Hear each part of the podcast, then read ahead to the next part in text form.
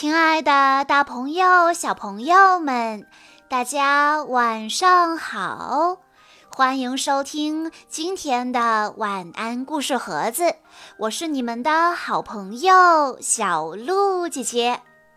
今天是来自无锡的王维成小朋友的生日，他为大家推荐的故事名字叫做《张良拜师》。经过了好几代秦国君主的努力奋斗，秦国终于在秦始皇时期灭亡六国，统一天下。在秦始皇统一天下之后，他喜欢坐着马车，看着自己打下的江山。在公元前二百一十八年，春暖花开的时候。秦始皇带着自己的车队来到了博浪沙，在如今的河南。车队在笔直的大路上走着，秦始皇也在自己的车子里休息。车队走着走着，到了拐弯的地方，忽然天上掉下一个大铁块，把一辆车子砸得粉碎四散。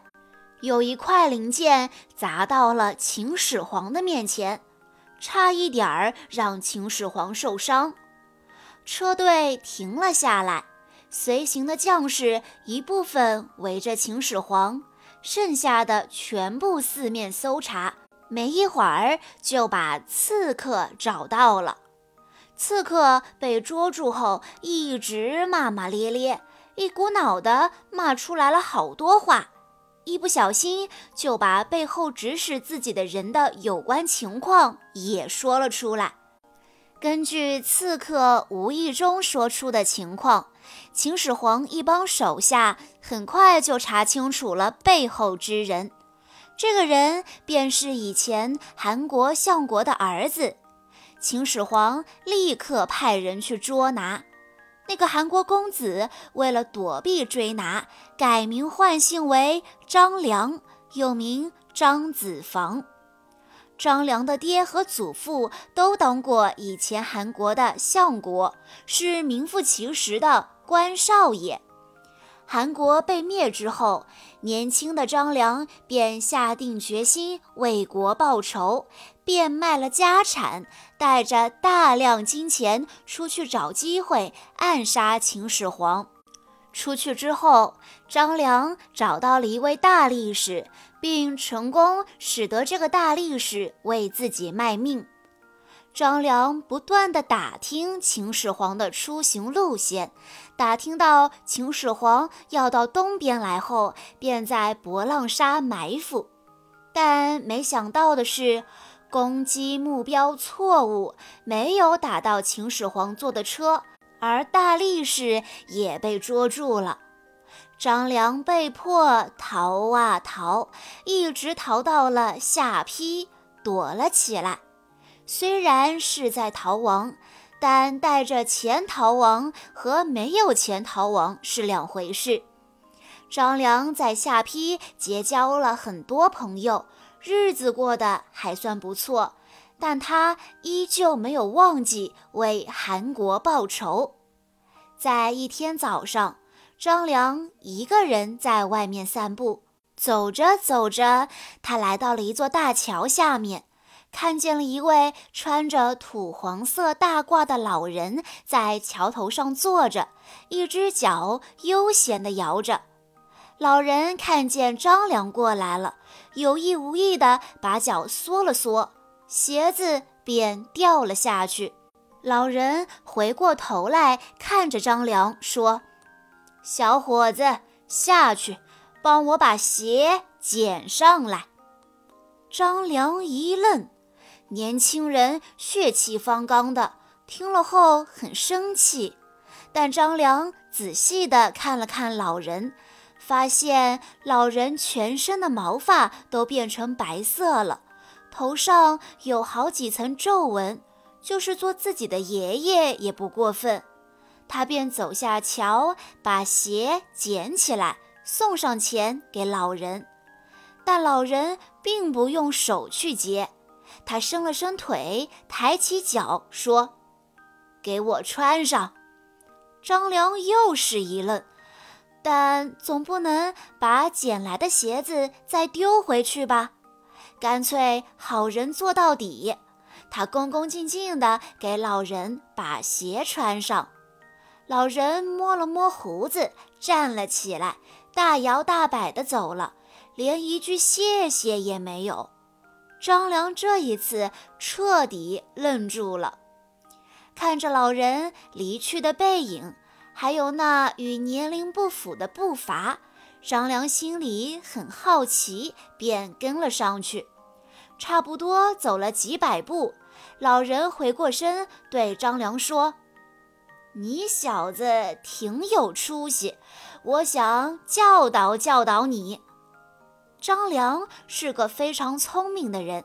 想看看这位奇怪的老人能教给自己什么，于是他便赶紧跪下说：“我就在这儿拜您为师了。”老人说：“好，五天之后早上到桥上来见我。”说完便走了。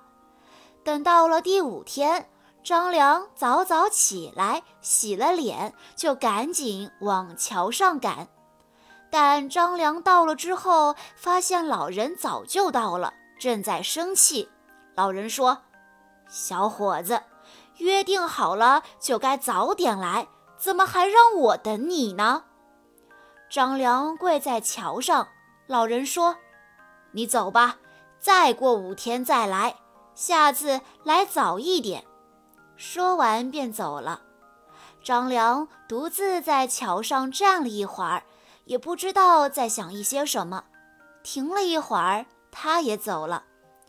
转眼又过了五天，这一次啊，张良一听见鸡鸣就起来了，连脸都没有洗，就赶快向大桥跑去。等离大桥不远时，他就看见老人已经坐在了桥头上。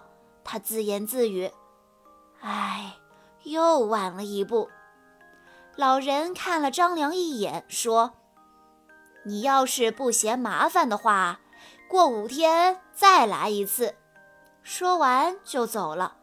张良只能无奈地回去。这一次，张良为了赶在老人前面，在第四天晚上就到大桥上去了，静静地等待着。等快天亮时，看见老人一步一步地走了过来，张良便赶快迎了上去。老人看着张良，脸上终于露出了笑容，说：“这样做才对嘛。”说完，便拿出一本书递给张良，说：“把此书反复观看研究，将来好成就大事。”张良接过书，问老人：“请问老师尊姓大名？”老人笑了笑，说：“没必要，问这个干什么？”张良还想继续追问。但抬头再看时，四周空荡荡的，老人已经没了踪影。张良叫了几声，也没有什么回答，便向手中的书仔细一看，竟然是一本《太公兵法》。太公指的是周文王的军师姜尚姜子牙。小朋友们。这个故事告诉我们，拜师学艺一定要虚心，态度诚恳，百分百的尊重老师。只有这样，才能赢得师傅的真诚相授。机会往往是不经意之间，在我们的身边就会出现。所以，为人处事要注意身边的每一件小事。故事中的张良，如果在三次赴会的时候稍微有一点点的懈怠，就很有可能会错过一个学习的机会。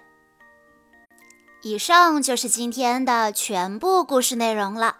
在故事的最后，王微尘小朋友的爸爸妈妈想对他说：“宝贝，今天你六周岁了。这六年里，爸爸妈妈见证了你的成长，我们一起分享了快乐、悲伤、忧郁和喜悦。你很优秀。”虽然你也喜欢哭鼻子，有些小脾气，但是你勇于改正错误，知道如何表达和控制自己的情绪，妈妈很欣慰。从今天开始，你要正式进入七岁了。七岁对于一个男孩来讲，不再是幼儿了。爸爸希望你能更加勇敢。更加自信，更加专注，更加有担当，帮助爸爸一起维护好我们这个小家庭，教育好你的小妹妹，让我们一起在幸福和快乐中成长。匆匆六年，感谢有你陪伴，爸爸妈妈和妹妹会永远永远爱你。小鹿姐姐在这里也要祝王维辰小朋友生日快乐！好啦，今天的故事到这里就结束了，感谢大家的收听。更多好听的故事，欢迎大家关注微信公众账号“晚安故事盒子”，也欢迎家长朋友们添加小鹿姐姐的个人微信：三幺五二三二六六一二。我们下一期再见喽！